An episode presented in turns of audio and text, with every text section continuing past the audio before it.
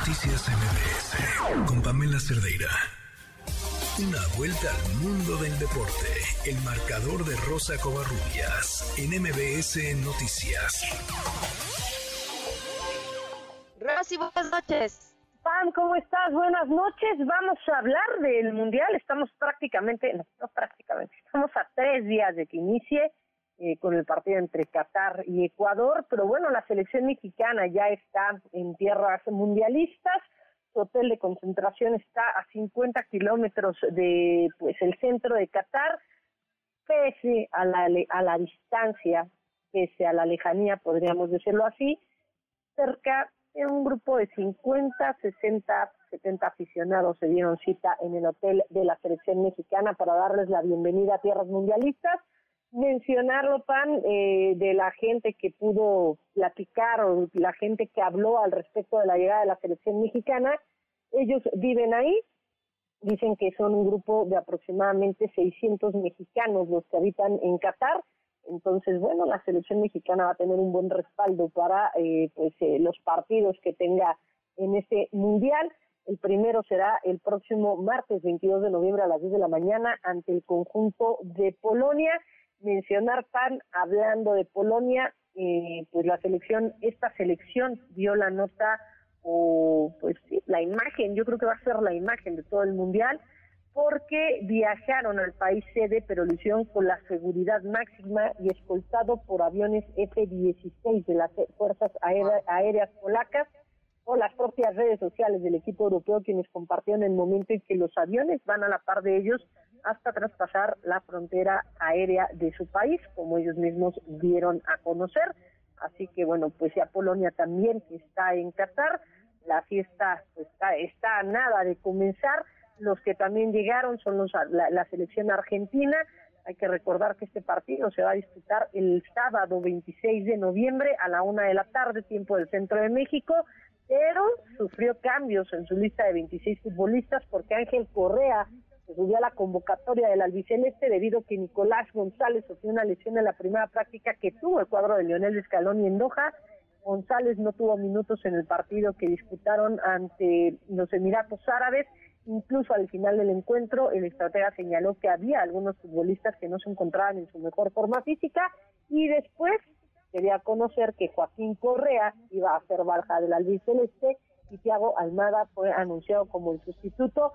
Lo que hemos dicho, Pam, a lo largo de pues estas, estas dos semanas es que la, el tema de los cambios y el tema de que se juegue prácticamente cuando el Mundial, estoy hablando del Mundial, prácticamente cuando los equipos de las diferentes ligas de fútbol alrededor del mundo están en tres, cuatro meses de haber empezado actividad, bueno, pues esto puede ir mermando a los jugadores. Tampoco tuvieron un descanso adecuado. Cuando los mundiales son en verano, pues tienen entre mes, mes y medio para poder recuperarse. Ahora no, ahora te lesionaste en tu liga, tenías 15 días para poder recuperarte.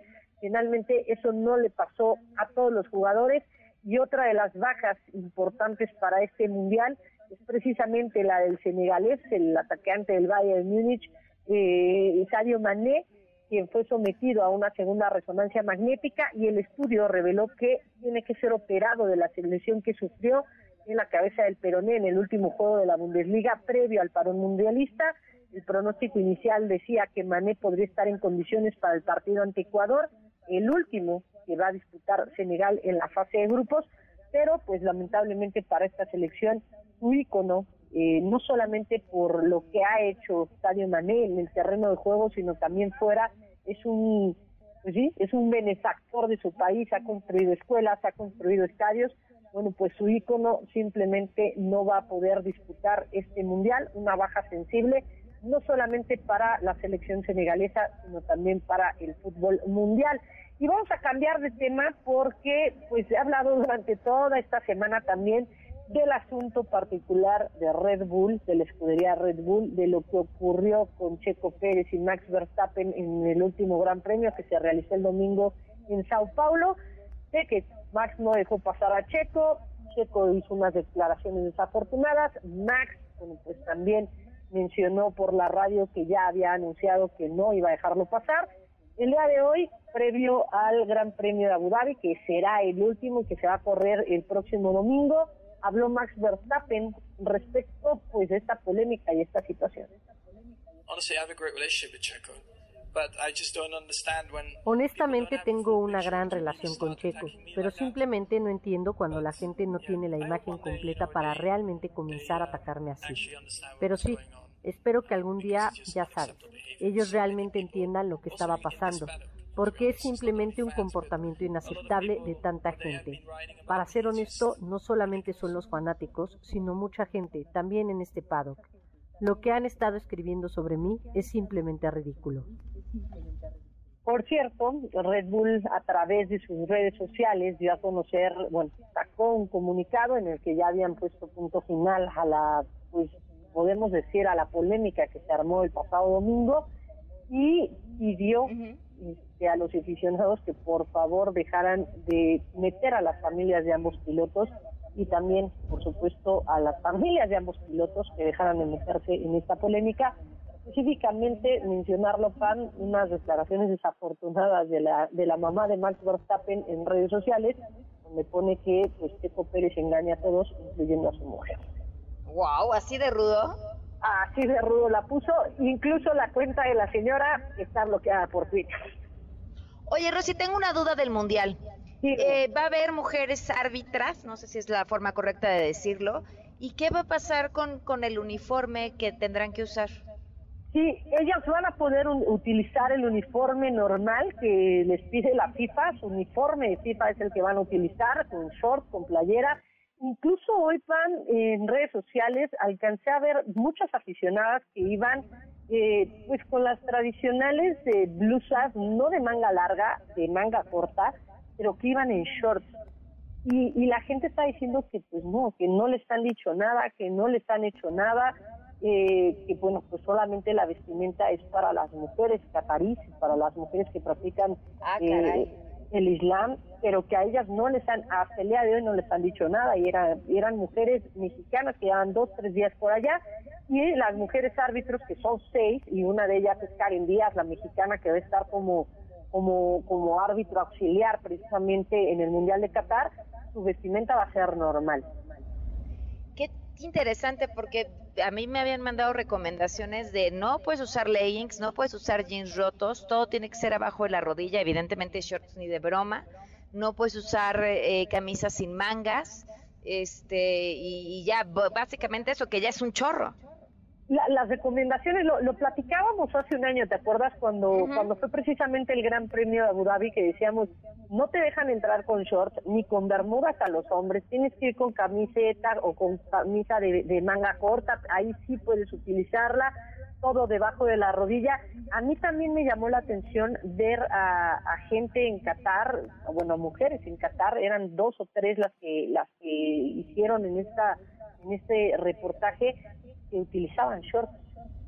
Ok. Oye, estoy leyendo un libro sigue la misma dinámica. nombre, pero que nos va a dar para platicar sobre, sobre el mundial, pero todo lo que hay detrás, o sea, por qué terminó decidiéndose Qatar, el, el, número de personas que han fallecido en la construcción de los estadios, los contratos que tenían estos trabajadores para hacer los estadios de cinco años no puedes trabajar para nadie más, los partidos van a ser en la noche para que nadie se nos deshidrate, pero en el día pues hay que darle a trabajarle para hacer el estadio climatizado.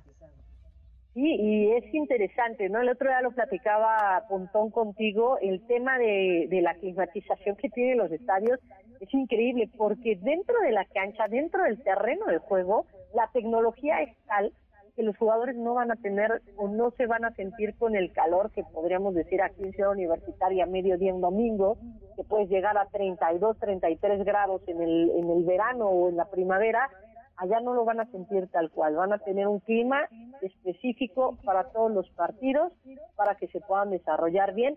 Y lo que decías, ¿no? Del tema de que se juegan en la noche, se juegan los primeros partidos, hora de Qatar, se juegan a partir de las 2, 3 de la tarde y de ahí en adelante. Lo que sí, Pam, es que obviamente este mundial era imposible que se desarrollara en verano como es normal o como es habitual que se lleve a cabo estamos hablando del verano pues del norte no el, el, verano eh, eh, el verano boreal no pero sí este por, eso se toma la decisión porque el, clima en Qatar en verano es de más de 45 que llega a, superar hasta, los 50, ¿no?